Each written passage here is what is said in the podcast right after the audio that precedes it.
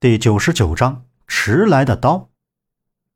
萧平浪先是祭奠了重阳子的亡魂，不管文景派的人对他有什么敌意，对于前辈应有的尊重还是要有的。上了香，拜了三拜，萧平浪起身看着重阳子的棺材，他很想知道重阳子到底是怎么死的。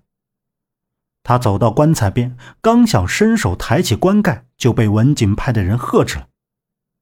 萧平浪，你好大的胆子！我文景派不是这样被你欺负的。今天你来拜祭我师，不就是想借机羞辱我们？今天我们断然不会放过你！周围的文景派弟子将萧平浪二人团团围住，拔出了明晃晃的剑。都给我住手！马阳从门外冲了进来，听到萧平浪来了的消息，他赶快赶来，还好来得及时，双方都未动手，马阳松了一口气。重阳子的死给了马阳很大的打击，他整个人没有了神采，看起来很是疲倦，连日的操劳让他心力交瘁。萧平浪是我请来的，师傅的死和他没有关系。你们要是再敢动手，就滚出文景派！马阳强撑着精神，大声宣告。弟子们面面相觑，都不敢违背马阳的命令，都收了剑，退了下去。你怎么样？萧平浪看到马阳这么疲惫，按住他的肩膀，关切的问。马阳勉强挤出了一丝笑容，道：“哈，我没事。师傅死后。”整个文景派都乱了，我只有强撑精神，我不能让文景派栽在我的手里。你跟我来，我给你介绍一个人。马阳道。萧平浪和杨婉莹随着马阳跨过两道通室，来到后房。刚跨进屋门，萧平浪就注意到正中的太师椅上坐着一个年轻人，他目光坚毅，一看就是心智坚定的人，穿着白衣回纹衣裳。脚上穿着黑通盔鞋，腰间配着白玉，气宇轩昂，非同一般。玉象征着品行高洁，若非君子，实在难以驾驭。萧平浪心里想着：陌上人如玉，公子世无双，想必形容的就是此人。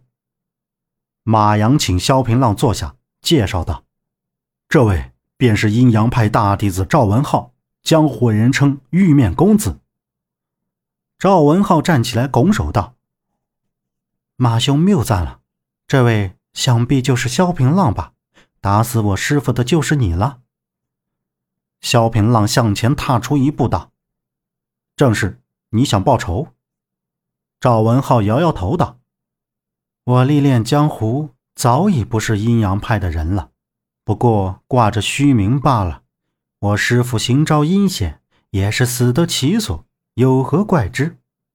萧平浪笑道：“哈哈哈，要是人人都能像赵兄这般通情达理，我倒也可以省去不少麻烦。”几位，我们坐下说。来人，勘察。照你所言，杨伟善是无缘无故的失踪了。萧平浪一脸茫然。赵文浩道。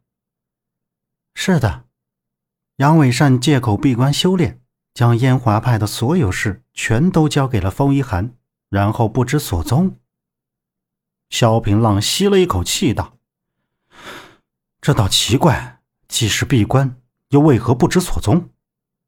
马阳道：“师傅死的当晚不在房中，而是在山顶谬烟崖，而且周围没有打斗的痕迹，师傅是被人震断经脉而死。”萧平浪微微皱眉道：“看来重阳子是死在相熟之人手里。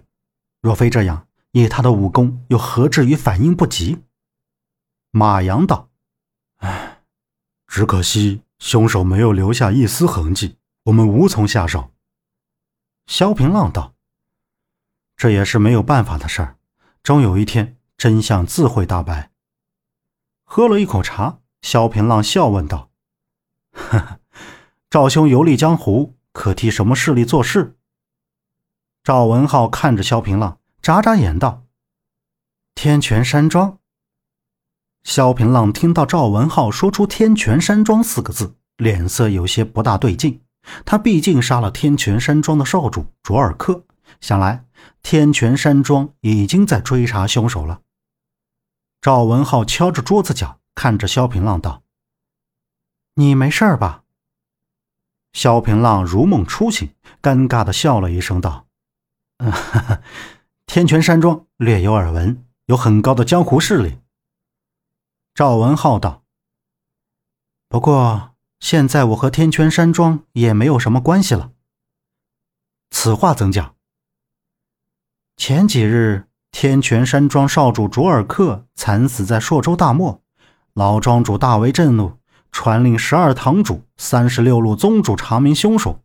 我什么也没查到，被打了一顿，撵出了天泉山庄。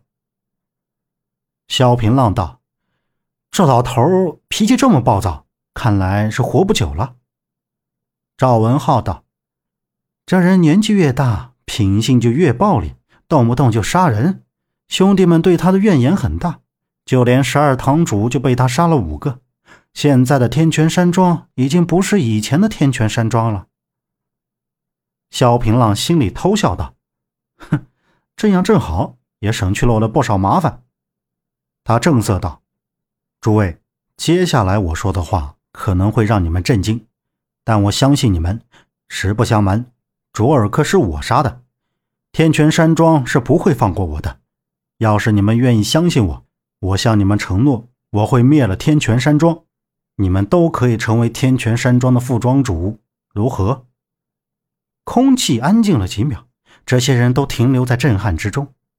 赵文浩轻蔑一笑，道：“哼。”灭了天泉山庄，你可知道天泉山庄设有三十六路分舵，势力遍及江左三州，庄里高手如云，你如何灭之？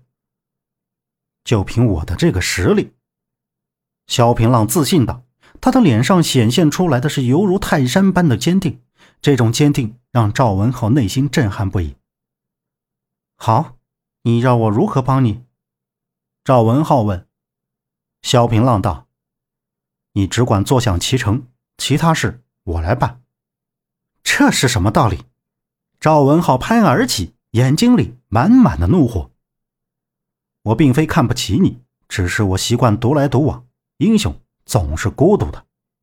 萧平浪解释着。门外一阵喧嚣，好像是什么吵闹之音。马阳顿时反应过来，急忙夺门而出。文景大殿外来了燕华派的宣使。为首的便是代理掌门风一寒，身后的便是刘志杰。马阳道：“风师叔，不是已经祭拜过家师了吗？此次去而复返，到底是什么用意？”风一寒依旧带着一股阴邪之气，穿着白袍，露着下腿，穿人打扮。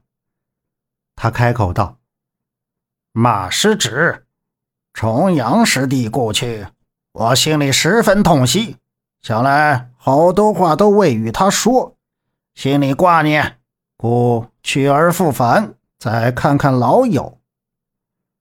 马阳下了殿门前的石阶，拱手道：“风师叔的好意，侄儿心领了。家师亡故，派里事务繁多，就不招呼师叔了。师叔请吧。”风一寒笑道：“哈哈，师侄啊。”师叔正是考虑到你忙不过来，这不，师叔替你分担一些。你看你身体疲倦，还是休息吧。门派中的事儿，师叔替你盯着。马阳冷哼一声道：“哼，他策有道，安能入睡乎？”本集播讲完毕，感谢您的收听。